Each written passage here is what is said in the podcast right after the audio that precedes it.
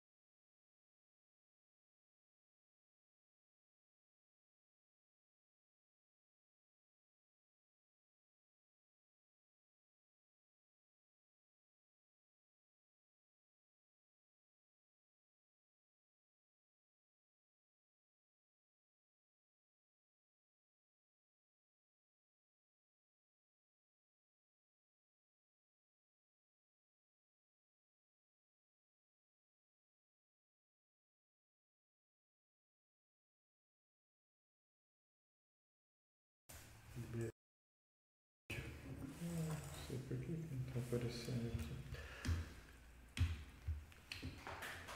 Então hoje a gente está aqui com a doutora Caroline Baca, cardiologista, e a gente vai falar sobre hipertensão, trazer os principais, as principais características que a gente todo mundo tem que saber, que é bom a população em geral, estudantes saberem também, e algumas perguntas de- do pessoal e curiosidades sobre a doença.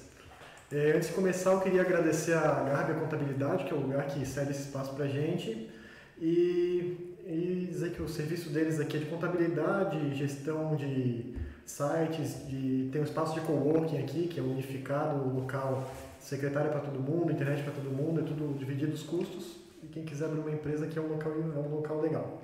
Então, primeiramente, eu queria pedir para a doutora Caroline Baca se apresentar, falar um pouco mais sobre a história dela, para a gente conhecer mais um pouco mais ela. Então, boa noite. Primeiro, obrigada pelo convite, Marcelo, Guilherme, é um prazer estar aqui com vocês. É um, assim, É muito gratificante falar sobre hipertensão, porque é nosso dia a dia como cardiologista. Eu sou Caroline Baca, sou cardiologista, ecocardiografista, faço ultrassom de coração, professora também da universidade, aqui da Unidade, no curso de medicina. Sou brusquense, daí quando eu sou brusquense eu tenho que falar com X para pegar mais a minha terra. Estou aqui em Rio do Sul há 15 anos, desde que eu me formei na segunda residência, que foi de cardiologia. Atuo no hospital regional, no meu consultório particular, na Sedmave fazendo exame e na unidade também agora como professora. E arranja tempo para vir aqui no Saúde Podcast. Né? E arranja tempo na sexta-feira para vir aqui no Saúde Podcast, com certeza. Obrigado pela presença, Carol. Qual foi a primeira residência? Primeira residência foi clínica médica ou medicina tá. interna, foi em São José, em Florianópolis. E a segunda residência foi de cardiologia no Instituto Estadual de Cardiologia do Rio de Janeiro. Uhum. Vamos lá então, né? Vamos começar a puxar as perguntas aí. É, acho que né, dispensa apresentação o assunto hipertensão, né, doença altamente prevalente na população brasileira e, e mundial. É, qual que é a importância dessa doença dentro do cenário da saúde, né, tanto para o público leigo quanto para o público que está estudando, para o público que já está na, na lida aí, já está trabalhando com isso, Carol?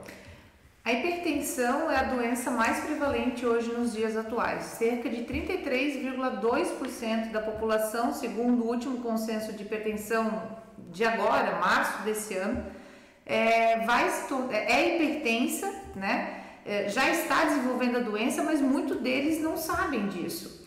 Então, a hipertensão é, é a doença tratável que mais mata no mundo, a doença crônica que mais mata no mundo.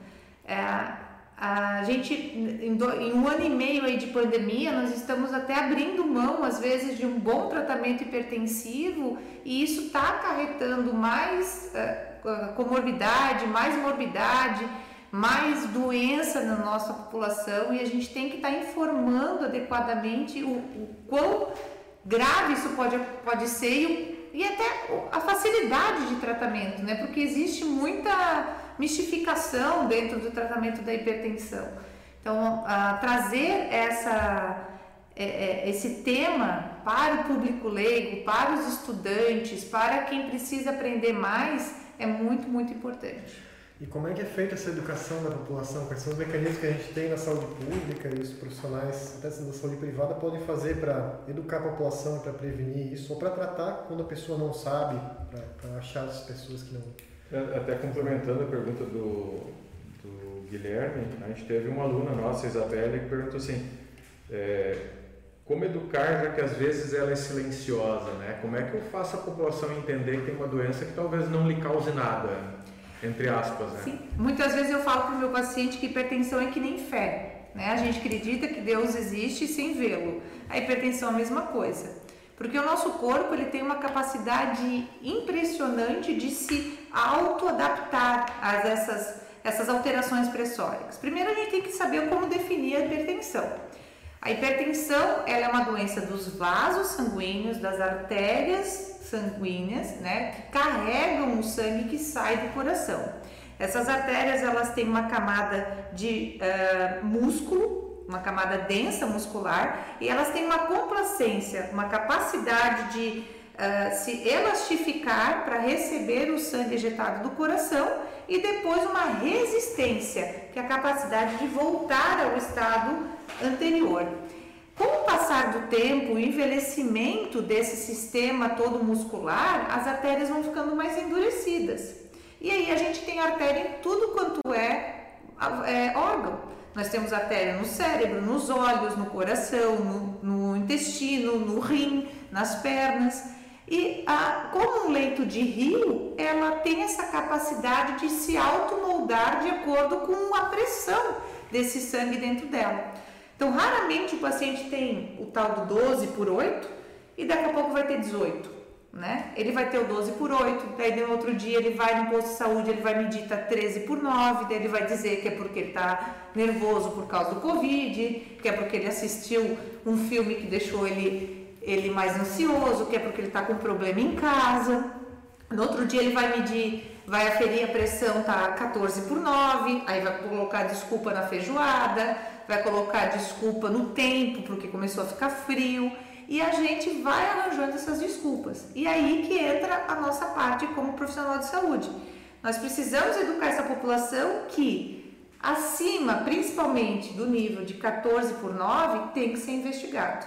Isso não é normal, né? Existe uma naturalidade de aumentar a pressão conforme vai envelhecendo a pessoa, tanto que cerca de 68% das mulheres acima de 60 anos são hipertensas e 61% dos homens. Isso é natural, mas não é normal, né? O normal é ter 12 por 8. Qual o motivo que as pessoas envelhecem e têm mais tendência a ter hipertensão? O que, é que causa isso no envelhecimento? É o endurecimento da artéria, né? A artéria perde a capacidade de se elastificar, ela perde essa complacência, a gente chama isso de complacência arteriolar. E a tensão que a artéria faz nesse sistema todo de, uh, uh, de leito vascular, essa tensão acaba elevando a pressão. Uhum. Isso parece meio intrínseco ao ser humano, essa questão de protelar, né? A gente vai achando que está normal, daí vai no, na medicina do trabalho, mede uma pressão mais alta, inventa uma desculpa aqui, inventa uma desculpa lá. Né? É, aquele conceito, então, de que alguns pacientes, muito provavelmente tu tenha pacientes assim também, que diz assim, mas doutora Caroline, a minha pressão, a minha pressão normal é 16 por 10, a minha pressão normal é 15 por 9, e se baixar disso eu fico ruim. Então isso é um mito? Com certeza. Esse mito ele vem lá da década de 50, 60, quando a expectativa de vida do, do, do povo brasileiro era 60, 65 anos. Hoje nós temos uma expectativa aqui no sul de 82 anos de idade. Então, antigamente, isso eu falo para o meu paciente mais velho. Se coloque aos 30 anos, aos 20 anos, quem é que tinha 70? Era velho, né? Eu olho as, as imagens de quando a minha mãe casou, eu olho a minha avó, ela tinha 38 anos quando minha mãe casou. Ela era velha, né? Por quê? Porque eles tinham essa cultura que após 40, 50 anos, a expectativa de vida não era muito, muito maior. Então, deixar a pressão mais alta era natural daquela época. E a gente, na época ali de 60, se entendia que o normal para o idoso era uma pressão mais alta. Com o passar do tempo e com os estudos, né, principalmente epidemiológicos, foram vendo que é justamente no idoso que as medidas para o controle da pressão elas surtem mais efeito, né? Por número, isso é matemático. Se eu com 42 anos tenho uma chance de ter 0,5% de uma complicação devido à hipertensão, se eu reduzo essa chance em 50% tratando tomando remédio, a minha chance vai ser de 0,25. Ou seja, baixou pouco. Agora, se eu pego um paciente de 70 anos com, com um risco cardiovascular de 25% e eu reduzo pela metade, eu reduzo para 12,5%. Então, é muito mais significativo o tratamento dos pacientes idosos ou dos pacientes com múltiplas comorbidades. Não é à toa que a hipertensão hoje é uma comorbidade intrínseca no tratamento do Covid. Ela por si só, falando sobre a pandemia que nós estamos passando, é uma comorbidade que leva a um risco maior.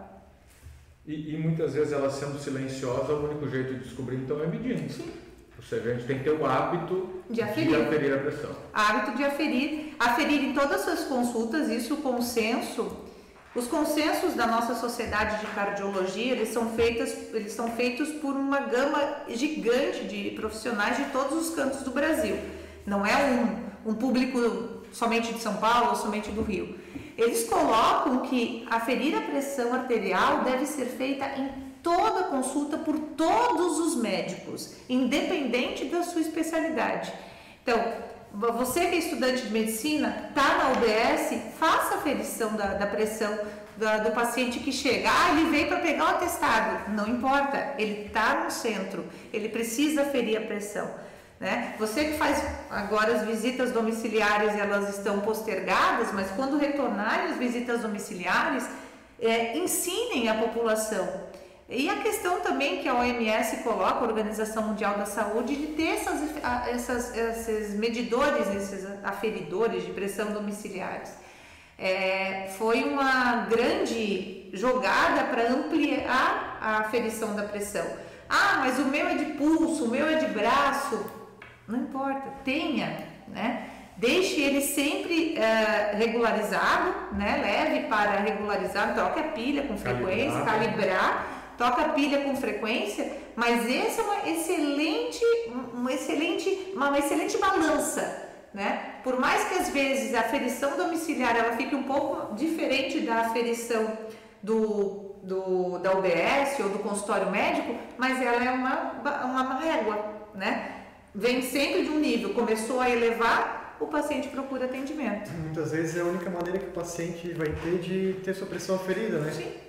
Não, e olha que interessante, a última diretriz agora que o pré-print saiu no final do ano e saiu agora Março.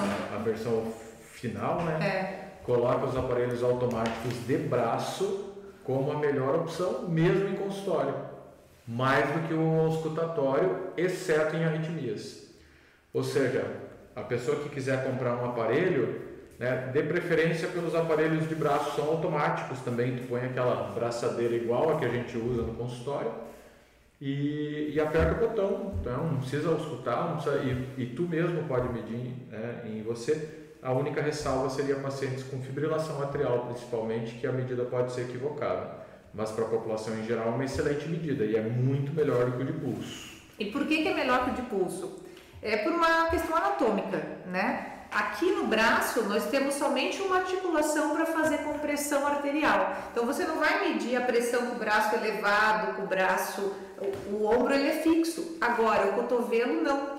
Então, a aferição do pulso, se você fizer assim, sem apoiar, a, só a compressão da musculatura aqui no vaso e a angulação que o vaso faz no cotovelo já vai alterar a pressão. Se tu deixares a tua mão assim em pé por sei lá, um minuto, já vai começar a dar dormência nos dedos. Né? Ah, eu tenho um problema vascular. Não, é só pela compressão aqui da curva. Então é muito mais, é muito mais fácil ter uma aferição errada com um medidor de pulso do que um medidor de braço. Aí o pessoal reclama lá no consultório, ah, mas aí ele não é portátil, né? É, mas não é para ser portátil, é para ter em casa né? É para ser efetivo, essa é a diferença. É para funcionar. É para funcionar, né? Então, se a gente quer um que funcione, vamos ter o, o melhor. E assim, né, para quem está com a ideia de comprar, sem fazer propaganda de nenhuma empresa, é, é, é muito pequena a diferença dos de pulso dos de braço. Então, uhum. vai comprar, compra o de braço, que ele é muito melhor do que o de pulso. Isso é outra coisa, né, para os estudantes que estão na UBS, que quando perguntam, poxa, Estou pensando em comprar um aparelho de pressão, qual empresa? Gente, qualquer uma, tá? Qualquer uma que tenha o selo da Anvisa, desde que você leve para fazer a calibração, né, anualmente, que você troque a pilha, porque às vezes você percebe que ele aperta, dele não aperta mais, ele aperta e não aperta mais, ou isso é pilha, mas que seja de braço. Uhum. E a gente falou um pouco antes da epidemiologia e uma dúvida que muita, muita gente tem é na hipertensão. O que que mata? Porque a pessoa só tem hipertensão não vai morrer por isso, vai morrer de alguma complicação, alguma outra comorbidade. O que, que é mais comum causar morte na pessoa que tem hipertensão? Já, já vou atrapalhar a tua pergunta, porque eu recebi numa caixinha, nem vou contar quem que me mandou, né, perguntando se pressão alta mata. Né? Então, fica a resposta já, pressão alta mata. Mata né? Ela é a maior causa de óbito cardiovascular nos dias atuais. Por quê? Porque ela é a maior causadora de infarto ou AVC, né? Que o pessoal chama de derrame. A emergência hipertensiva ela é definida por picos de pressão acima de 180 por 110 ou 18 por 11, que é o que a gente fala para a população, associada a um sintoma que pode ser dor no peito, pensando em infarto, alteração motora, pensando em AVC, e muitas vezes esse sintoma ele é o primeiro. Ele é o primeiro que aparece já, ele já abre o quadro disso. Mas quando o paciente se recupera desse sintoma, você vai perguntar para ele, ele, ele te dá sinais que ele estava tendendo a ter isso, ou uma angina, né, que é a, a dor no peito de origem coronariana, ou aqueles, aqueles flashes uh, cerebrais, né, com uma alteração motor, alteração de fala, mas a pressão mata porque ela leva a infarto e a derrame. Outra questão, ela é a principal causa de coração dilatado, junto com o infarto. Então, se ela leva a infarto, o infarto dilata o coração, é, é uma das principais causas, a principal causa. Insuficiência renal, dialítica. Chegar agora nisso, né? Insuficiência renal, né, Marcelo? A doença renal, lembrando que os, é, a hipertensão é uma doença dos vasos sanguíneos e a gente tem vaso também no rim. Então, a doença renal, ela também é a principal causa é a hipertensão, associada a diabetes, então, uma causa é, que a gente chama até de síndrome metabólica, que é quando o paciente apresenta um conjunto de sintomas que levam a maior mortalidade, é, esses conjuntos de sintomas, já pegando o gancho, né? Hipertensão, diabetes, alteração de colesterol, obesidade e o ácido úrico elevado, é a, a bomba relógio, né? É o paciente que vai abrir um quadro grave a qualquer momento. Se a gente previne, a gente consegue reduzir, mas só se previne quem vai atrás, quem faz as ferições de rotina e quem vai atrás do atendimento médico. Ou seja, Guilherme, respondendo a pergunta da Ana Luísa, que perguntou a relação da hipertensão com a doença coronariana, 25% das pessoas que morrem de doença coronariana de infarto têm a causa direta um pico de hipertensão. É o pico de hipertensão que rompe a placa de gordura lá no vaso e faz o, o paciente ter um infarto. Então, existe uma relação direta entre, entre hipertensão e doença coronariana. Uhum. Vamos adiante então, Carol. É, a gente falou bastante de ah, o idoso, enfim, e, e criança. Criança pode ser hipertenso ou criança está tá isenta disso? Né? Criança tem vaso, né? Como tem vaso, ela pode ser hipertenso, né? Só que geralmente diferente no idoso, que a gente tem a tendência de hipertensão por uma resistência vascular, né, por um adoecimento da artéria, na criança a gente procura a hipertensão chamada de hipertensão secundária, né? Uma causa extra, uh, uh, extravaso que possa estar causando. E aí, uma das principais, ou é doença congênita do coração, chamada coactação de aorta, ou é doença renal, né? Também de vaso, mas uma doença renal. Então, criança pode sim ter pressão alta. Nós temos aparelhos de pressão para criança com uma braçadeira menor, né? Essas braçadeiras que a gente coloca na criança é pequenininha. Existe uma medida que se faz do cotovelo até o ombro para poder saber qual é a medida da criança e se afere a pressão também em criança e criança também pode ter, como jovem também pode ter hipertensão. E que tem níveis específicos que são bem diferentes do, dos adultos. Isso é importante dizer, né? 12 por 8 para criança já é pressão alta, né? A criança, ela tem, ela tem uma curva, existem curvas nos, nos livros de pediatria para hipertensão conforme a idade. Quanto mais jovem a criança, menor o valor pressórico.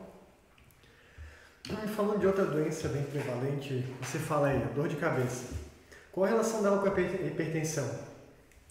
Bem, muito boa pergunta. A cefaleia é uma dor de cabeça que ela tem várias causas, né? De, de acordo com o jeito que ela se apresenta, mas é só a gente pensar. Existe vaso sanguíneo também dentro da cabeça. Então, se esses vasos se dilatam, a pessoa começa a sentir dor de cabeça.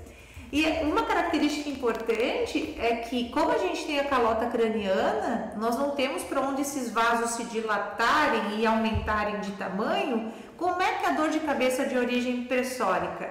Vamos pensar, né? Anatomicamente, aqui tem osso, aqui tem osso, aonde é que o, o, o cérebro, entre aspas, incha, né? Aonde é que ele vai tentar sair? Pela região da nuca, aqui atrás. Então, a dor de cabeça de origem pressórica, ela é uma dor de cabeça principalmente na nuca, que a gente chama de nucalgia. E eu pergunto para o paciente, parece que a cabeça está grande? Parece que você está meio, meio uh, um estado pós-embriaguez, assim? É isso. Você não consegue apontar onde é que dói, mas você parece que a cabeça inteira está tá grande. Ela está, porque o vaso está dilatado, está hipertenso, está muito tenso, né? E principalmente a dor na região da nuca, né? Uma dor na, na cervical posterior, que aí começa, né? Isso é porque eu dormi mal, isso é porque eu tenho torcicolo, isso é porque eu trabalho ergonomicamente num local que não me permite uma postura correta, até que a gente chegue na questão da pressão. E o inverso também acontece, tá? Só puxando o gancho, dores de cabeça muito fortes, porque você tem dor, você também tem aumento pressório, né? Então, quando é que a gente tem os sinais de alerta? Primeiro, quando a, paciente, a pessoa apresenta a pior dor de cabeça da vida, né? Eu sempre venho tendo uma dor que é atrás do olho, eu sempre venho tendo uma dor que é pulsátil, hoje eu tive uma dor extremamente lancinante. Essa dor de cabeça pode ser, por exemplo, a ruptura de um aneurisma, e aneurismas são causados por pressão alta. É, então a gente tem as dores de cabeça secundárias à pressão e a gente tem a pressão que aumenta porque o paciente sente dor. São duas coisas diferentes.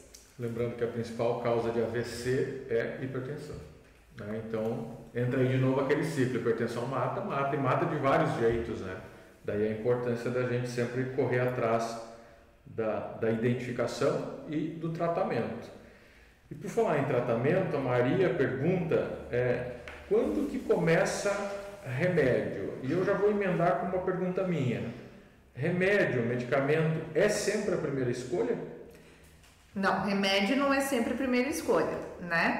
Ah, outra coisa que eu sempre faço, falo para os meus pacientes é que nós somos responsáveis por nossas escolhas. Então, muitas vezes a gente colhe a doença que a gente escolheu. E, e, a pressão alta, ela é uma doença que ela necessita do tratamento em conjunto do médico com o paciente.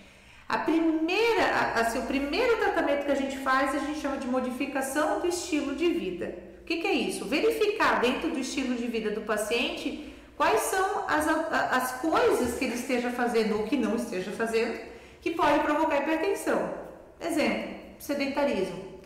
Nós sabemos que o hábito de o exercício físico diário, principalmente o exercício físico feito de moderada intensidade, ele diminui a pressão tanto logo após o exercício, quanto nas próximas 24 horas. Então, a pessoa que não faz exercício físico, ela tem a tendência de ter uma tensão aumentada nas suas artérias. Segundo, excesso de peso. Né? A obesidade leva a uma sobrecarga do sistema cardiovascular. Então, a, a pessoa que está acima do peso, ela é encorajada a perder peso e aí o exercício entra junto com isso.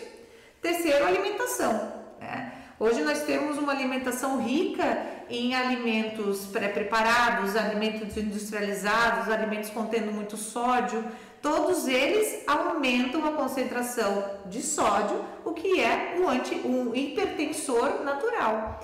A, a, a gente, eu, eu, fui no congresso, uma, na época que a gente ia em congressos presenciais, físicos, físicos isso então há muito tempo atrás, que é um, um congresso de aterosclerose, né, do, doença das artérias, que o palestrante falou assim: a gente tem que aprender a desembalar menos e descascar mais. Né? Então, quanto maior é o consumo de comida de verdade, menos industrializados nós vamos consumir. E esses industrializados, outra coisa bem importante que eu aprendi com uma nutricionista, que deve estar assistindo, porque ela disse que ela ia assistir, minha nutricionista, é, ela, ela falou assim: sempre olha o rótulo. A partir do momento que você olha o rótulo do alimento, você não sabe o que está escrito, não coma. Você não vai comer o que você não sabe. Então, aqueles alimentos que tem muito citrato monossódico, do aspartato, do, do, do a gente não sabe o que é aquilo ali. Aquilo ali é um sintético, né? É um aromatizante sintético, é um sal sintético, é, é bom, até até na língua agora a gente tem as papilas que tem outro gosto que a gente nunca sabe que existiu, né? Por causa do monossódico. Então nós provocamos a nossa hipertensão. Então mudar o estilo de vida, comer direito, praticar exercício físico, perder peso, parar de fumar. O tabagismo é o grande uh, ranço da nossa sociedade, né? É, graças a Deus está em queda. Né? Graças a Deus está em queda, porque a população está sendo mais orientada. Né? A, a, na minha época, que nos, na década de 80, a propaganda né, era o cowboy em cima da, do cavalo. Tu não lembra? Tu não é dessa época, né? Não, não, não nascido, né? Não, não, não, não, não, não, não, não, não, não, não, não, não, não, não, não, não, não, bandido e botar todo mundo pra correr. Sim, daí no final ficava com o cigarrinho aqui da boca e daqui a pouco com essas, essas pôr do sol. Isso, no pôr do sol com aquela musiquinha bonitinha Sinal atrás. de masculinidade, virilidade, né? O homem, eu, eu atendo os pacientes mais idosos, eu assim, doutor, na minha época o homem que não fumava Não era mal homem, visto, era né? mal visto, não era homem. O avô ensinava o neto a fumar, né? Porque ele tava. Era como se fosse um rito de passagem, né? Da, da, da, da primeira infância para a idade da puberal e a idade adulta. Então, graças a Deus, isso melhorou. E Na unidade de saúde a gente recebe bastante paciente, mais de idade, acima dos 60 anos, ah, quando é que começou a fumar? Aos 14 anos, dos 10 anos. Oito 12 anos. Oito, nove. Oito, é. nove. Engraçado que mesmo as mulheres, né? Iam acender, iam acender o, o cachimbo ou o cigarro de palha do pai no, no fogão a lenha. Tenho vários pacientes que contam essa história, de como ele era um hábito, na verdade, era acende o cigarro lá pro pai, mas não se tinha noção do mal que o cigarro faz. né? E aí esses estudos epidemiológicos, que foram os mesmos que correlacionaram o tratamento precoce de hipertensão para idoso, né, foram os mesmos que viram o malefício de cigarro também no sistema cardiovascular. O que, que o cigarro faz? Ele, ele acelera o processo de adoecimento da artéria. Então, ele acelera aquele processo do envelhecimento. Enquanto a pessoa teria uma hipertensão aos seus 60 anos, ela vai ter os 30, ela vai ter os 40. E com isso vem todo o risco cardiovascular associado. O risco de um infarto precoce, o risco de um AVC precoce, o risco de uma perda renal. Né? Então, o cigarro ele é o fator modificável mais ah, preponderante. Né? Porque existem fatores, isso é importante explicar para todo mundo, que a gente não pode modificar. Né? O fato da pessoa envelhecer, né? como a gente falou antes. Idosos têm mais hipertensão. E se fizer botox, melhora essa, esse risco Ah, Não por causa de dentro, né? Professor Marcelo, o Botox é só por fora, né? Graças a Deus a gente envelhece, né? Porque só não envelhece quem já foi. Então esse envelhecimento é uma, é de novo, é natural haver o processo de aumento pressórico, mas não é normal deixar essa pressão do jeito que está, né? Então, fato de você eh, envelhecer e outro fato também muito importante de ter uma história familiar, né? Filhos de pais hipertensos, algum dia na vida se tornarão hipertensos. Se você leva uma vida dentro dessas modificações que nós estamos falando até agora, você pode postergar a sua hipertensão. Se você faz a coisa errada, você traz a sua hipertensão mais próxima. Só para não deixar a Maria sem resposta, Hum. Carol, a gente falou então, inicialmente não necessariamente vai para o remédio, né? Vai para mudança de hábito de vida. Isso. Mas e aí? E aí, quando é que começa remédio? Quem que precisa de remédio? Depende de dois fatores, tá? Primeiro fator, Maria, é o valor da tua pressão assim que a gente faz a primeira aferição. Então, pressões acima de 18 por 11 são pressões que elas não vão se alterar porque você está nervosa, porque você foi no médico. Não vão se alterar porque você está preocupada com a pandemia, porque tem um problema familiar. Não, isso é uma hipertensão acima de 18 por 11. Ela é, é, é, comprovada com mais aferições, mas a gente já começa alguma, algum tratamento. Segundo, quem é o paciente que a gente tem na frente? Né? É um paciente com vários fatores, esses fatores que a gente falou até agora, é um paciente que já tem colesterol alterado, é um paciente que já é diabético, é um paciente que já teve algum sinal de derrame ou de infarto, de AVC ou de infarto, esse também a gente sempre medica de, de pronto. Agora, se é um paciente jovem que precisa ser modificado, geralmente a gente espera seis meses para iniciar o tratamento. Por quê? Porque a gente precisa jogar para o paciente a responsabilidade do seu tratamento. Remédio não salva a vida. Quem salva a vida é a o entendimento da doença e uma forma como você lida com essa doença e você modifica ela. Muito bom. Né? Acho que é- essa é uma lição importante. Né? Acho que cada vez mais a gente tem falado isso com os pacientes, né, Carol, da, da importância de eles assumirem, né? Hoje se fala muito nisso, né? Assuma o protagonismo da sua vida.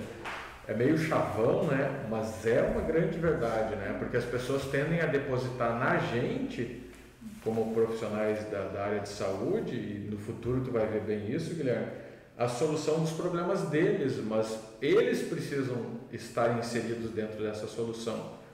É, porque não é incomum que o paciente ache que ah, põe mais um, põe mais um, põe mais um, põe mais um remédio, a hora que tu vê tem um monte de remédio, ele toma tudo errado e a pressão continua alta, ou seja, ele não assumiu a responsabilidade sobre a sua doença. Ah, eu sempre falo, e ontem até comentei com uma, uma estudante, que é minha paciente, é, que é jovem, e que assim, a gente sempre procura um culpado, né, Marcelo? A gente está sempre calçando no, detetive o culpado do, do que aconteceu. Então, a partir do momento que eu não tenho culpa daquilo, por exemplo, eu não tenho culpa de ter envelhecido, ter nascido do meu pai e da minha mãe que são hipertensos, eu me tornar hipertensa. Essa culpa não é minha. Agora, a forma com que eu vejo essa hipertensão e esse, esse protagonismo, se eu assumo isso como uma verdade e eu faço para que eu não tenha, essa é a minha, a minha, a, a minha presença dentro do meu tratamento. Outra coisa que eu sempre falo para os meus pacientes, existe dentro do tratamento é como se a gente estivesse jogando frescobol. Então, qual a diferença do frescobol e do tênis, né? O tênis, os dois são com raquete, os dois são com bolinha, mas o tênis eu tenho meu adversário. No frescobol eu tenho o meu companheiro. Então eu preciso devolver a bolinha na raquete para que essa bolinha volte para mim. Eu não preciso marcar um ponto. O jogo termina se a bolinha vai para fora. Então quando a gente está jogando e a gente está dentro de um tratamento, a gente está jogando frescobol. Eu preciso da resposta do paciente para que continue o meu tratamento. E a resposta é que ele faça a coisa certa, né? que ele faça o que é proposto a gente não está em lados opostos. Eu vou roubar essa tua comparação, que eu vou começar a usar com meus pacientes. Eu gostei dessa história do frescobol. É, ah, é, assim, a, a gente está em lado, a gente está no mesmo gente. E como isso é uma coisa bem importante, a gente está vendo bastante essa coisa de mídia social, e aí vem um, um, outro colega de outra profissão dizendo que tudo que a medicina falou até agora era besteira, porque agora eles acharam a, a pólvora, o santo né? grau, o santo grau, uh, abre Marte, vida em Marte. Não, gente, tá todo mundo no mesmo barco. Se nós, bom, a gente falou de mudança de estilo de vida, então eu preciso do educador físico para me trazer exercício físico de qualidade. Eu preciso da nutricionista para poder tratar a, a alimentação desse paciente. Eu preciso muitas vezes de uma psicóloga para que ele faça uma terapia de ansiedade para parar de fumar. Gente, né? Eu preciso assistente social para ver toda a circunstância da casa dele, né? se é uma mulher que pode uh, ter condições de comprar medicação. Se ela... Então, gente, é todo mundo da área da saúde. A gente está sempre no mesmo barco. Ninguém está brigando com ninguém. Uh, e se a gente. E o paciente no meio, né? e o paciente junto nesse barco, jogando frescobol junto. Se a gente não fizer isso, nenhum tratamento é adequado. É, se o paciente fica com raiva da gente, a gente fica com raiva do paciente, alguns não. Né? A gente vai lá, a gente tenta ensinar. Né? Faz, Só que, faz parte, né? Ter o refratário. O refratário, é. Mas eu acho que muito disso, e aí vocês vão ver também, né, a Guilherme sempre vão ver na faculdade, a culpa é nossa. É nossa porque a gente não perde, entre aspas, perder esse entre aspas, o tempo de explicar isso para o paciente. A gente diz, o senhor vai tomar esse remedinho aqui e volta daqui a três semanas. Né? Porque, der, porque assim, depois do oitavo, né, falando a mesma coisa todo dia, cansa. Né? E aí que entra a, a, as equipes, que agora com a pandemia estão paradas, mas as equipes de hipertensão dos, das UBSs, de alteração de lipidemia, de diabetes, de obesidade, né? Os programas né, de perda de peso, de controle é, de exercício, aí que entram esses programas. A partir do momento que o nosso governo ele começar a ver que programas de prevenção eles são muito mais benéficos e eles, eles fazem com que a paciente não adoeça e não vá para o hospital, a, a, o dinheiro que é gasto num programa de prevenção, ele se paga, porque não, é, é muito mais fácil montar uma academia num bairro do que pagar estente e cirurgia cardíaca para todo mundo. Com certeza. Né? Vai reduzir muito a quantidade de pacientes adoecendo e tendo é, consequências da hipertensão. Tá, Carol, vamos dizer aí que daí não deu, mudou o estilo de vida, parou de fumar, começou a correr, perdeu peso, ou foi andar, ou foi passear no parque, enfim, e a pressão continua alta, começou o tratamento e passa-se um tempo, a, pressão continua alta. Ele comprou lá o aparelho de braço, faz as aferições rotineiras, respeita o regramento das aferições e a pressão continua alta.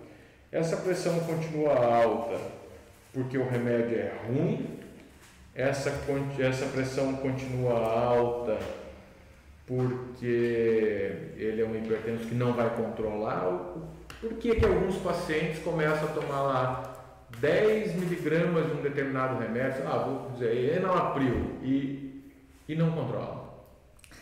Porque todo paciente é diferente, né? Isso que é a, a grande arte né, da, de tratar o ser humano na, na medicina, 2 mais 2 não necessariamente são 4, isso vai depender de onde que vem cada 2 e cada, cada, ah, cada de, é, denominador. Ah, quando a gente institui um tratamento para hipertensão, a gente tem que pensar, primeiro, quem é o paciente que eu tenho? Né? Segundo, será que eu consigo uma causa para essa pressão alta? Será que essa pressão alta, eu já vi aqui que alguém perguntou, não está ligada ao estresse? Será que essa pressão alta não está ligada à, à, resistência vascular? Isso a gente tem como fazer? Né? A gente tem como olhar através de alguns exames. Será que essa pressão alta não está ligada a uma doença renal que o paciente já tenha? E aí a medicação ela tem que ser ajustada para aquilo que a gente encontra. E muitas vezes a gente inicia com doses baixas e deve ser iniciadas com doses baixas para se prevenir os efeitos colaterais de algumas medicações que elas tenham e em três semanas a gente reavalia. A reavaliação é constante do paciente hipertenso. E muitas vezes aquela dose não deu certo. Você tem que aumentar a dose, você tem que associar outra medicação, você tem que muitas vezes não utilizar medicamento genérico, utilizar medicamento de marca, porque daí eu gosto das analogias, né? Eu falo o seguinte: genérico é que nem laranja. Eu digo assim, Marcelo, você gosta de laranja? Eu gosto. E aí eu vou pegar e fazer um suco para ti de laranja lima. Ah, eu gosto de todas as laranjas, mas tá. Mas laranja lima não gosta muito de laranja lima. É. É meio sem graça, né? Uma, uma laranja não é tudo igual?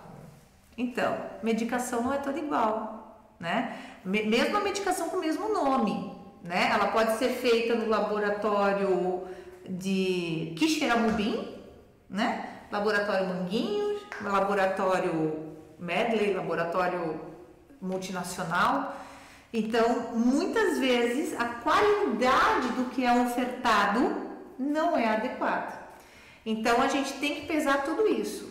Existem três grandes uh, situações em que a medicação, aquela que vinha sendo compensada, né, que vinha se tornando boa para o paciente, de uma hora para outra não é mais. A primeira, troca, né? A troca do, do 6 pelo meia dúzia, que todo mundo acha que é a mesma coisa. Uh -uh, não é. A segunda, esquecimento. Né? O paciente começa a esquecer de tomar de noite, aí no outro dia você começa a só dedar. Aí esqueceu uma vez não alterou a pressão, né? Porque a gente faz esses testes, né? Tu começa a tomar, esqueceu, não, mas não alterou, eu posso, posso continuar assim. E aí você vai se adaptando. E a terceira é o uso de outros remédios que fazem aumentar a pressão. Então, às vezes o paciente está fazendo tratamento para cólica renal e está tomando anti-inflamatório. Anti-inflamatório hoje é um remédio que você vai no balcão da farmácia, né? Você que escolhe qual é o anti-inflamatório que você quer, não precisa nem pedir para o atendente da farmácia. E o anti-inflamatório causa pressão alta.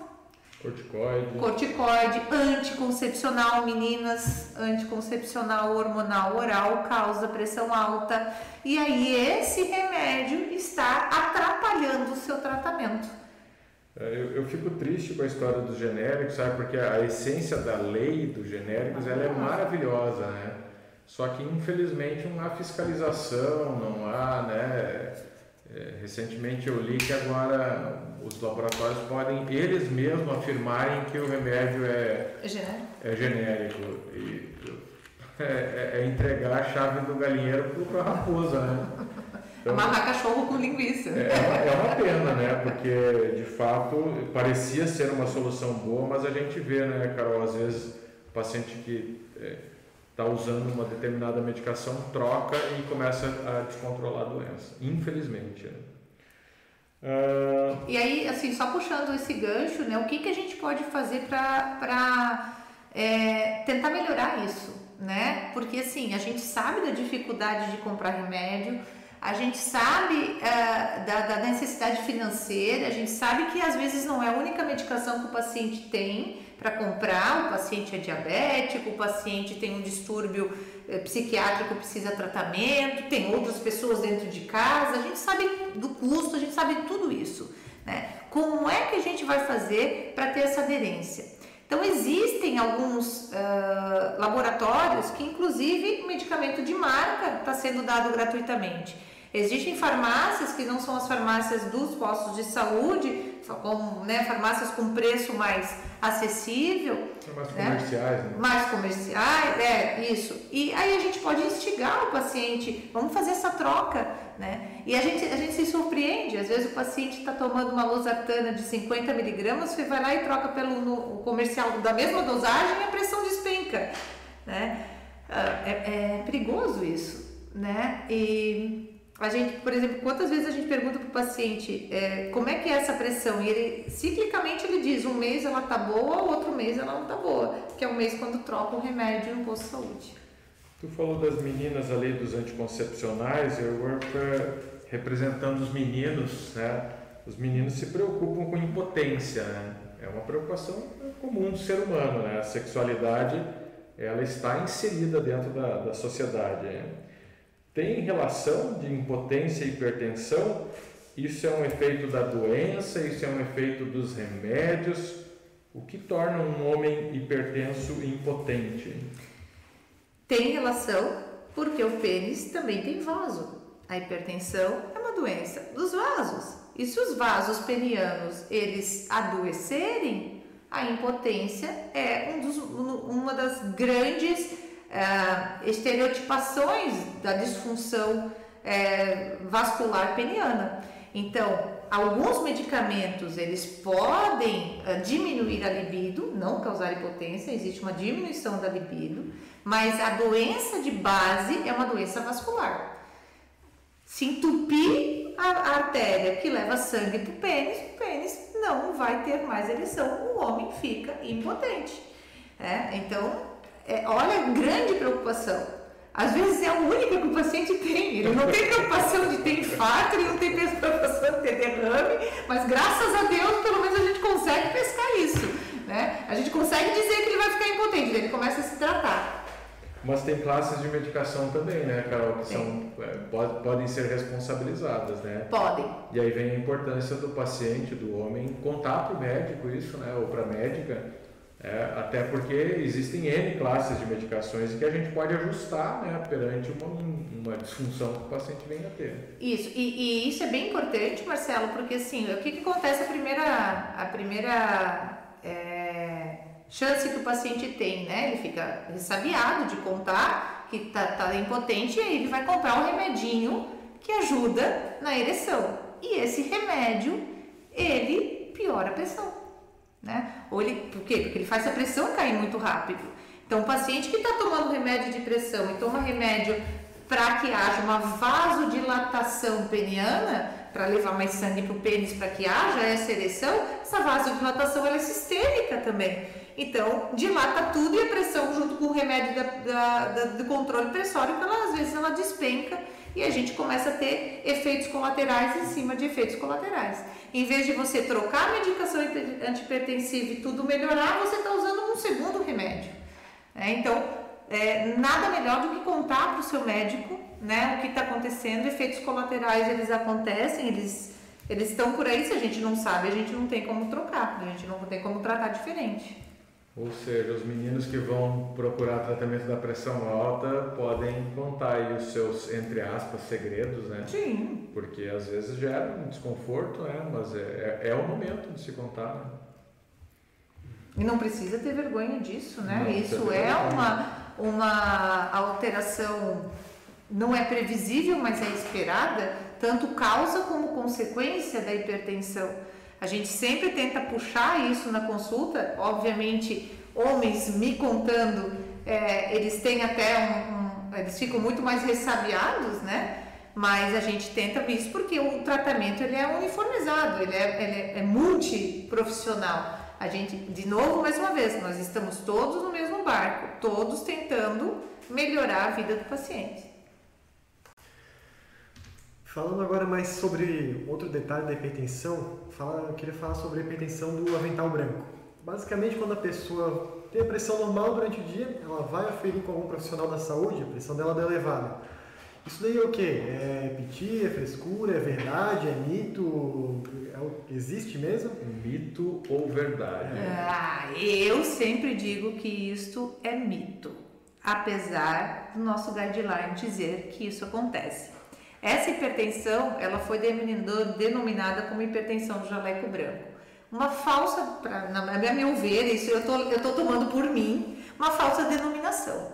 É uma hipertensão reativa. Reativa quando a gente sai da nossa zona de conforto. E aí, para o paciente hipertenso, é quando ele vai ao médico.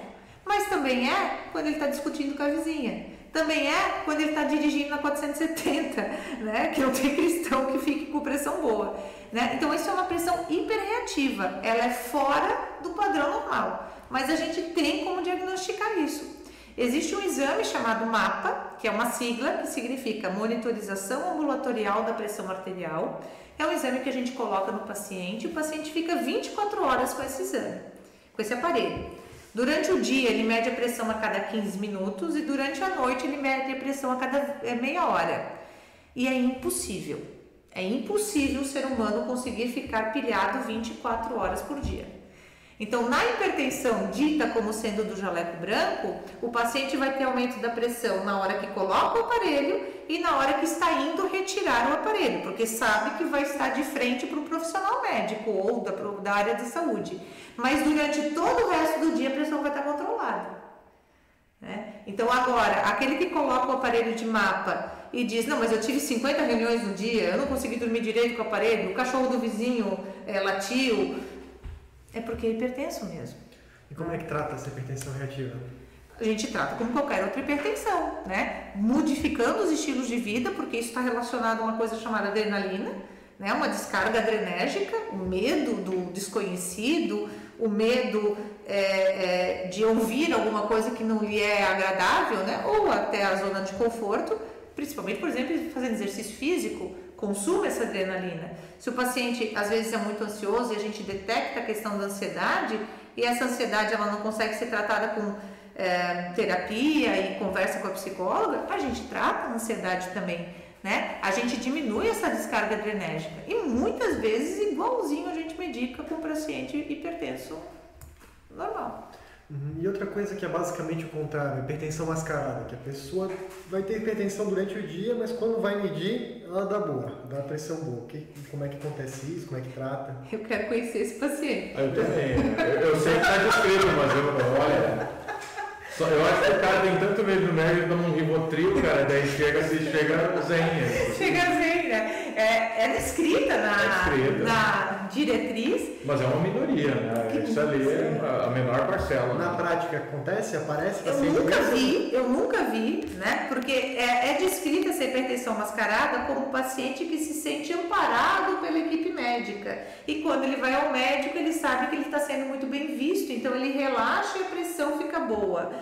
Também no mapa também consegue afirmar isso. Né? O que, que, seria esse paciente? Seria aquele que nas aferições domiciliares está tendo hipertensão, seria aquele que ele tem sintomas é, que levam a gente a crer que está hipertenso, alterações visuais, por exemplo, aquele paciente que é encaminhado do oftalmologista, porque o oftalmo fez um fundo de olho, o olho também tem vaso, né? E viu que os vasos do, do, do fundo de olho eles estão dilatados típicos de pressão alta. Aí ele te encaminha, ele diz, ó, esse paciente aqui tá com alteração ocular relacionada à hipertensão. Daí você vai medir a pressão tá boa. Aí a gente coloca o mapa e você visualiza que enquanto ele está no médico ou saindo do médico, a pressão tá boa. Outro período a pressão tá sempre alta.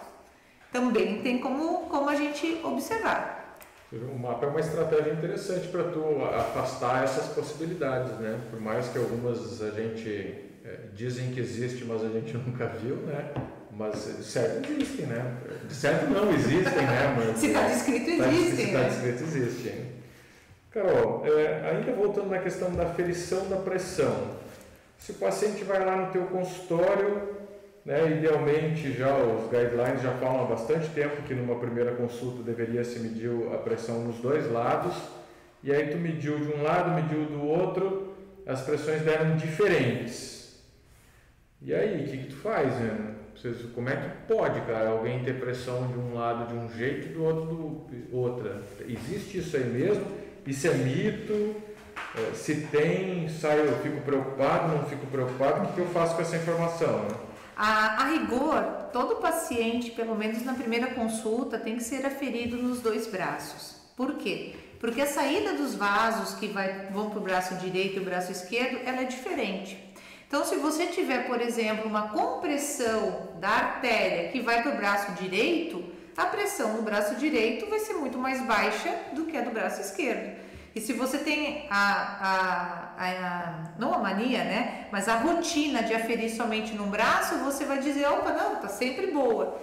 Claro que esse paciente geralmente ele tem sintoma, né? Quando ele leva o braço, o braço fica dormente, mas às vezes não. Às vezes ele não tem esse sintoma. Então existe diferença entre os braços e a gente faz essa aferição até 10 a 15 milímetros, isso é considerado normal. Então, se num braço dá 13 por 8, no outro braço dá 12 por 7, isso está normal. E aí a gente orienta o paciente, sempre faça aferição no braço tal, direito ou esquerdo. Idealmente, né, porque o braço do coração, o pessoal diz que é o esquerdo, é, que é mais, mais alto. Não, é por causa da saída da artéria subclávia. A artéria subclávia ela sai direto da horta, ela tem mais pressão né? Mas assim, a pressão é igual, é, é milimetricamente diferente. A gente orienta o pessoal a medir no braço esquerdo, mas é só é, é, o ideal é a gente aferir nos dois e a gente dizer para o paciente, olha, o senhor vai sempre fazer medida em tal braço. Né? Mas existe sim diferença entre os dois membros. Tem uma pergunta aqui da Amanda, que também é nossa aluna, né? Acho que talvez já tenha sido respondida, é a questão de quando desconfiar da, da hipertensão secundária. É, é, tu comentou alguma coisa lá das crianças, né? É, exame físico do paciente, alguma coisa que te chame atenção para a hipertensão secundária? Lembrando que ela é menos comum, né? 10 a 20% só dos pacientes que têm hipertensão vão ter hipertensão secundária. O que, que te chama atenção quando tu vai examinar o paciente é, para pensar que aquela pressão alta tenha uma causa, que ela não seja a chamada hipertensão essencial, né? Ou primária. A hipertensão essencial é essa causada pelo envelhecimento, né, pelo excesso de adrenalina, pelo sobrepeso. É onde a gente não acha um culpado apenas, a gente acha uma, uma gama de situações que elas são associadas a esse aumento de pressão. E a hipertensão secundária, como o Marcelo bem colocou, 10 a 20%, ela é secundária a alguma outra doença de base. Então, quando é que a gente vai pesquisar? Indivíduos muito jovens, indivíduos que uh, iniciam com quadros de hipertensão muito exacerbado, uma hipertensão muito alta, né? E indivíduos que apresentam alterações no exame físico, por exemplo, a presença de sopros. Né? Eu sempre falo ali para os alunos o que, que é o sopro. O sopro é a manifestação acústica de um turbinionamento, ou seja, de um estreitamento. Se você tem, se o paciente tem um estreitamento na aorta, que é a nossa artéria que sai do coração, a grande artéria que nós temos, esse estreitamento que existe é, é uma doença congênita chamada coaptação de aorta. É, ele faz com que ah, menos fluxo passe por aquela região, o que vem antes dele vai ficar muito tenso, então ele vai ter uma hipertensão secundária. Se o paciente tem uma doença da artéria que leva sangue para o rim, essa artéria, ela está estreitada e o rim não recebe sangue. O que, que o rim pensa? Poxa, não está chegando, chegando sangue aqui. Eu vou lançar mão de substâncias para que o coração bata melhor e esse sangue chegue com mais facilidade. Só que o sangue está chegando. O problema é que existe um estreitamento da artéria renal. E existe também uma outra doença que super rara chamada felcromocitoma, que é uma doença da glândula suprarrenal. Ela é aquela glândula que fica acima do rim, que ela ciclicamente secreta hormônios, que são as catecolaminas, e esses hormônios eles provocam hipertensão em ciclos, associados a calorão, fogacho, rubor e palpitação. Então, a hipertensão secundária, ela é é, suspeitada quando o paciente apresenta alguma desses comemorativos. Sabe quando eu estava na residência, a gente operou um felcromostoma mediastino. Mediastino? É. 10% são fora da suprarrenal. É, e o menino é um rapaz super jovem e ele fazia crises de hipertensão severa, palpitação, sudorese. Bem, uhum. bem clássico assim. E era um tumor de mediastino. É um, é um, um tumor que produz é, catecolamina, adrenalina, né? Libera adrenalina e a coisa em ciclos, né? Fica fazendo esses episódios. Um caso bem bonito, assim, bonito pra gente médico. Né? Mas tratou a pressão alta dele, né? Tratou a pressão alta, é. e isso é o legal, porque daí é curativo.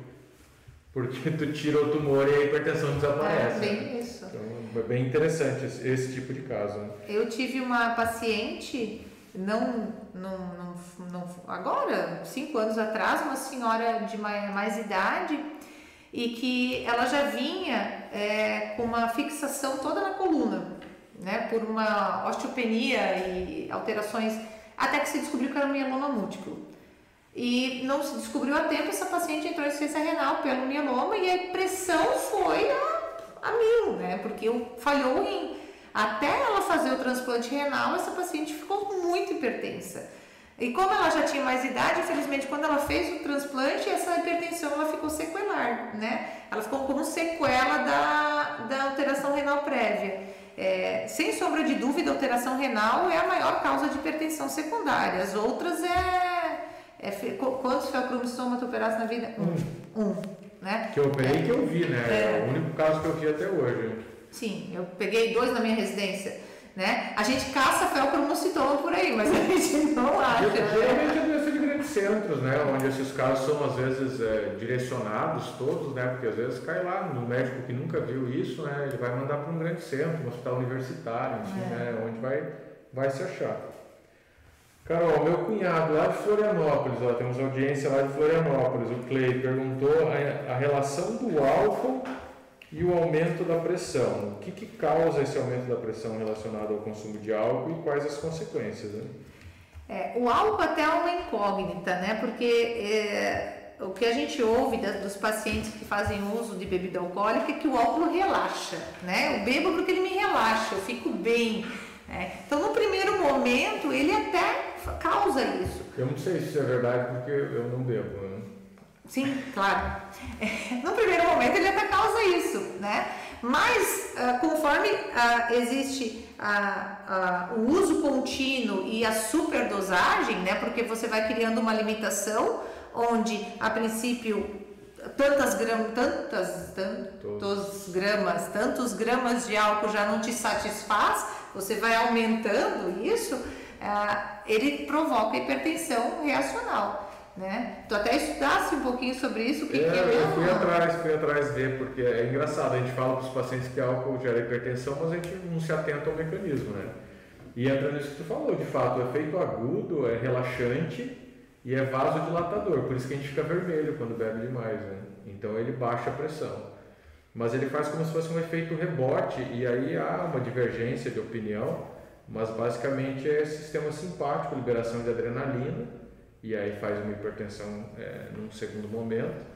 E tem alguns teóricos dizendo que ele interfere na musculatura dos vasos sanguíneos.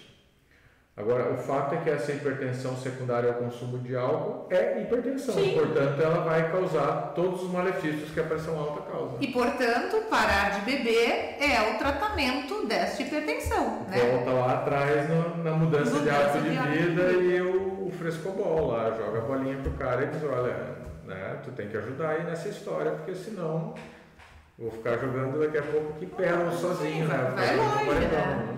É, e aí eu quero só pegar o gancho dessa, dessa do álcool, porque existe uma outra coisa que, olha só como a gente engloba todas as especialidades, que é a qualidade do sono, né?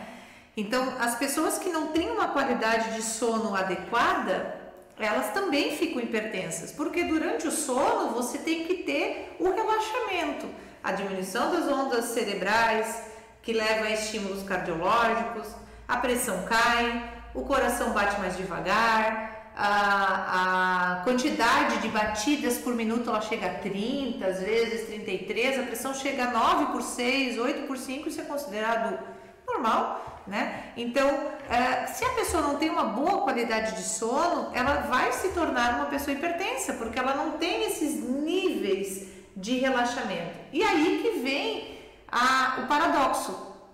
Você dar medicação para essas pacientes, para esses pacientes dormir bem, às vezes você piora. Por quê? Porque existe uma doença chamada síndrome da apneia do sono, que é nada mais do que a dificuldade da respiração durante o período que você dorme. Essa dificuldade ela pode acontecer por uma obstrução da via aérea e geralmente é a base da língua que cai. Então, se você der uma medicação para esse paciente dormir, como um benzodiazepine, com remédio para dormir, cai mais a base da língua. E aí a pessoa. Se tiver tomado uns drinks. Se tomar uns drinks, por isso que eu lembrei des, disso. Despenca. Despenca. Né? É só a gente olhar em casa, né? Quem tem marido, namorado, enfim, é, como que ronca depois que bebe? Ronca muito mais. Isso, isso, é, isso é uma discriminação, porque minha mãe é mulher e ronca, cara. Ela vai ficar brava que eu vou contar isso aqui, mas ela ronca também. Bom, a minha mãe eu sei que tá vendo, eu vou te dizer que minha mãe ronca também. ela vai parar de te elogiar, porque ela tava te elogiando tá, aqui no chat. Mas... Eu não acredito que a Carol falou isso. Mas ela já fez a polissonografia, ela não tem apneia de sono, a gente já sabe disso, né, mãe? Mas assim. Ah, o ronco, ele é a manifestação acústica da dificuldade de passagem de ar pela via aérea. Então, se você piora isso através de um hiperrelaxamento, não vai melhorar. A pessoa tem aquela sensação que ela dormiu bem, mas que ela levou uma porrada. E ela vai acordar cada vez mais cansada. Então, a apneia do sono também tem que ser investigada nesses pacientes. E aí é multiprofissional, né? é usar aparelhinho para dormir bem, é usar placa no dentista, até dentista pode ajudar, é ir no otorrino ver se não tem desvio de septo, é perder peso, porque o aumento de peso também faz, faz apneia do sono. Então, tudo isso a gente vê dentro de um tratamento de hipertensão. Eu não posso deixar de te contar que eu acho que tu vai levar um puxão de orelha da tua mãe no próximo Sério? encontro. Né? A mãe, a mãe brigou aqui. Isso não pode. Faz parte, faz parte. É, era tem, só, que, tem que usar os exemplos familiares para contar. Né? Justo, né? era, era só não se manifestar. Na tua família alguém ronca, Guilherme? Pode, pode entregar também. Ah, meu irmão tinha bastante problema com isso, só que daí era desvio de septo o problema maior dele. É. Daí resolveu quase totalmente, mas ainda Ficou um pouco. É, pegando isso que a Carol falou ali, né? Se, se bebe, aumenta ronco, aí tu toma o diazepínico para dormir melhor, aumenta ronco. Se tá acima do peso, tem gordura cervical, né? pescocinho curto, aumenta ronco, e aí na verdade tu não está tratando a doença, né? A doença vai voltar lá na mudança do hábito de vida. Perder peso, diminuir consumo de álcool e aquilo tudo que já, já foi dito anteriormente. Eu, assim, a gente está indo para mais um pouquinho mais de uma hora, mas como a Amanda fez algumas perguntas, eu não vou deixar ela sem resposta, é uma pergunta bem mais técnica, mas é, acho que, que vale a resposta. É, paciente diabético, 50 anos, com hipertensão não controlada, toma um único remédio, que é um BRA, uma losartana, e tem aumento de ácido úrico e não tem lesão de órgão-alvo. É, começa bloqueador de canal de cálcio ou beta-bloqueador? Isso vai depender do que está causando essa hipertensão. Essa losartana, ela é genérica? Essa losartana, ela está na dose é, adequada?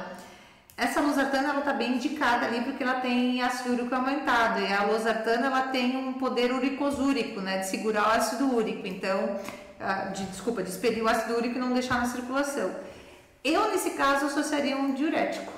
Né? Paciente idoso, o diurético em baixa dose ele tem uma excelente associação sinérgica com os bloqueadores da receptor da angiotensina. Ah, do segundo caso, se por acaso ele está taquicárdica, talvez o beta-bloqueador ajudaria. Se for Mas, coronariano, se for coronariano, né? A pessoal da, da endócrina não gosta muito do, do, do uso do beta-bloqueador com diabetes, né? Porque parece que aumenta a resistência insulínica, mas os beta-bloqueadores mais cardioseletivos não têm essa resposta.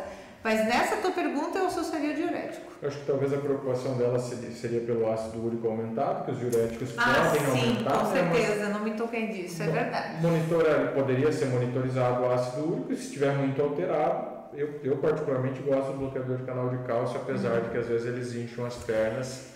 E, e aí, e aí, né, para quem tem marido vascular, ele diz que uma das, assim, ele devia dar como cartãozinho uma amlodipina para todos os pacientes, porque é a, uma das principais causas de edema de membros inferiores, né? Ah, esse edema da amlodipina, ele não melhora com diurético, né? Ele melhora com a retirada da medicação, né? O bloqueador de canal de cálcio, ele é um potente antihipertensivo, ah, e mais assim, eu, mesmo com o ácido úrico aumentado, eu, eu iria para uma indapamida como diurético. É. Para vocês verem como isso é discutível, né? A gente, assim, vários colegas podem ter várias opiniões diferentes. A, a questão é que está todo mundo jogando no mesmo barco. E quando a coisa é difícil, é difícil para um, é difícil para dois, é difícil para cinco. Não existe receita de bolo, né? Não existe assim, ó, a gente começa com um. Aí depois de três semanas a gente bota dois. Aí depois... Não, não. A gente tem uma gama na nossa frente de várias medicações e de várias atitudes que o paciente precisa tomar para melhorar a sua pressão. E depois dessa pergunta aí mais difícil, que as perguntas do show do milhão, o que, que a gente pode trazer aqui para a dona de casa, o público meio, o que, que eles precisam saber da hipertensão, que eles não podem sair hoje aqui do podcast sem, sem saber? Então, vamos lá, pergunta de um milhão, boa essa. Primeira coisa, hipertensão é muito comum. A hipertensão é uma doença mais comum do que a gente pensa. Ela é uma doença que ela não dá sintomas agudos, que nem uma cólica de rim, que nem uma dor de cabeça. Ela vai dando sintomas e que a paciente precisa estar de alerta. Uma tontura, um escurecimento visual, um borramento visual, uma cefaleia na nuca. E aí, a, a ida frequente ao UBS, a uma farmácia, ao seu médico, seu clínico. A gente recebe muito mulheres encaminhadas de ginecologista lá no consultório, né? Porque é um médico que geralmente a gente vai a cada ano, né? A aferição é feita pelo gineco, mas aferir a pressão é muito importante. À medida que você faz a aferição e ela está diferente de 12 por 8, não dê desculpa para esse 12 por 8 alterado. Vá atrás, né? Faça a sua parte, jogue o frescobol, é, faça sua, assuma essa responsabilidade, não delegue essa responsabilidade a ninguém. Somente você pode tratar a sua hipertensão. Homens, não é responsabilidade da mulher colocar o remedinho do lado da xícara. Não é, não é. Não. Deixa elas fazerem um carinho pros maridos. Claro, a gente gosta, a gente gosta sim, dele. Sim, começa a botar rondap para ver se eles vão deixar. Não vão mais. Começa a botar tic-tac para eles tomarem. Não vão. Né? Então, de, não delegue aos outros o seu tratamento.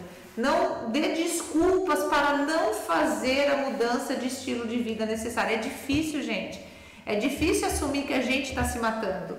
É muito difícil, mas só depende da gente. Então, para o estudante de medicina, orientar os pacientes desde o início, gente, desde o início, é, é a receita, a ladainha, né, que a gente tem que dizer, né? E cansa, cansa porque a gente sabe que uh, a gente gosta de deixar para nós o nosso sucesso, mas as nossas infelicidades a gente sempre bota culpa em alguém, né? Então, uh, falar para o paciente, explicar na forma que o paciente possa entender o quanto é importante esse tratamento, isso é responsabilidade do profissional da saúde e não é do médico somente. É da enfermeira que atende esse paciente na UBS, é do acadêmico que está na UBS, é do cara que tá, é o, é o, médico plantonista que pega uma crise hipertensiva, é a, é a educação do paciente, isso é um contínuo.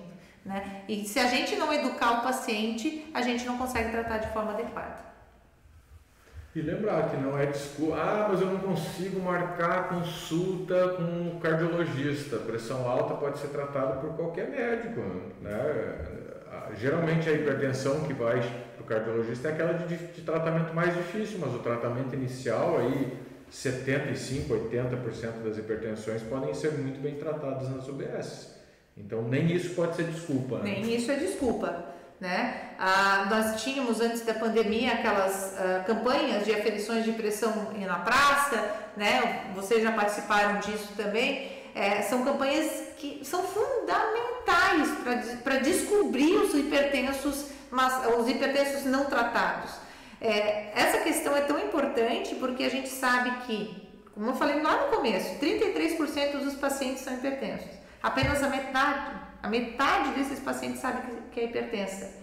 E da, metade que sabe que é hipertensa, só a metade que se trata, porque a outra metade está botando desculpa. Ou seja, 75% está tá fora. Está fora, está fora. Né? E, e, e, das que se tratam, só metade se trata de forma correta, porque acha que o remédio tem que ser dado uma vez, não duas, aquela coisa toda.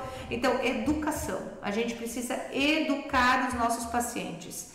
E começa principalmente nos educando né? Nós fazendo a coisa certa. Eu já eu tô, vou aproveitar, vou pedir para a Jana que está assistindo ali para comprar um, um, par de raquete de frescobol. Eu, eu vou começar a jogar frescobol. Jana tá ali, ó. Raquete de frescobol, já tá, já tá. Dá de presente para ele. E de dia dos pais adiantado? É, dia dos pais adiantado. Eu tô, precisando de umas raquetes aí. Acho que da minha parte é isso, cara. Acho que foi muito, muito, muito bom estar com você aqui, né? Tu é super bom, a gente trabalha junto, né? E tu é super expressiva, teus pacientes te adoram e a gente vê as manifestações aqui de carinho. Isso é tudo família, tá, gente? Obrigada, família. Isso é tudo família mandando. Faz okay, tá faz ótimo, parte. tá excelente. Família grande. Guilherme, fica aí ó, o encerramento contigo. Ó. Então, eu só queria agradecer a todos que estavam presentes no podcast de hoje, assistindo, dando seus comentários aí. E deixar avisado que daqui a duas semanas a gente vai, vai ter outro episódio daí, outro tema que vai ser definido ainda. Parabéns, parabéns por essa iniciativa, assim, e que mais iniciativas dessas aconteçam. É, muito obrigada pelo convite, é um prazer estar aqui. Se quiserem que eu venha mais vezes, a gente fala de outras coisas, a gente pode falar de tênis, é frescobol, enfim, qualquer outra coisa. É, mas assim. Não, ela já chegou aqui já mudando até o layout do negócio, né? É assessoria de podcast, né? Vamos contratar a Carol, cara, pra ser, você ser o terceiro membro. Né? Aí vai, vai ficar duas horas aqui. E obrigada para quem está assistindo, uma sexta-feira à noite. A gente sabe que, que é mais, né, às vezes é mais difícil. Divulguem essa página, é muito importante essa divulgação né, que uh, o Saúde Podcast tenha mais inscritos. Você que tem colegas de outra faculdade, divulguem isso, porque isso pode passar para qualquer faculdade da área da saúde. É uma iniciativa do Guilherme Volpato e com assessoria do professor Marcelo. Como ele falou, a gente trabalha junto, a gente tem uma disciplina que a gente dá aula junto. E, ah, não, nós somos. É, nós não damos aula, nós somos facilitadores, facilitadores, né? E é um prazer ter vocês aqui. Muito obrigada pelo convite. Ah, e não perde a oportunidade, que o Daniel Feltrin tá falando que era para tu trazer a tua banda, aquela banda familiar, né? Verdade. E, e se tu não falar do, do canal teus filhos, aí tu não vai entrar dentro de casa, né? Aproveita. Então, gente, ajude a Pro a não precisar trabalhar muito, a ser só agenciadora de dois talentos infantis, a Helena e o Henrique acessem Kids Rock, Helena e Henrique. Eu vou dizer um oi aqui no chat, porque eu estou linkada no, no YouTube deles, né? E por favor, acessem e dê like, né? Porque se vocês não derem like, eles vão ficar muito chateados. Então já aproveita e dá like no nosso também. Já dá like aqui também, é verdade. Gente, só para complementar, para fechar, que a doutora Carolina falou ali para divulgar para o pessoal, os, os, estudantes da área da saúde, mas também para a população em geral, que a gente tenta trazer uma linguagem bem simples aqui, algumas coisas mais complexas, mas coisas para orientar a população em geral, para ter uma abrangência bem grande. Isso. Informação de qualidade.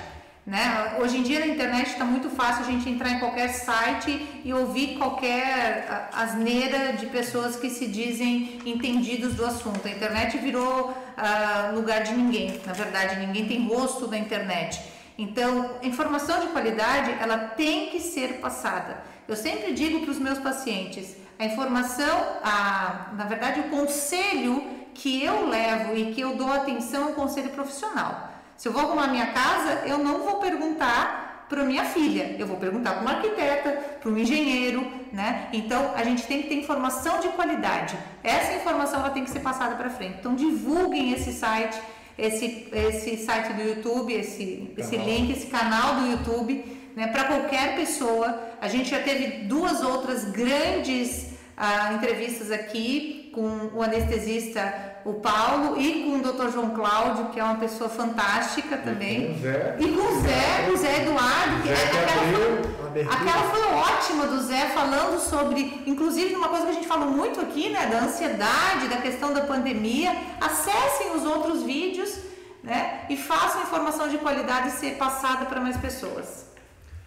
É isso, Carol. Muito obrigado e que haverão outras oportunidades, com certeza. Então tá, por hoje a gente fica por aqui.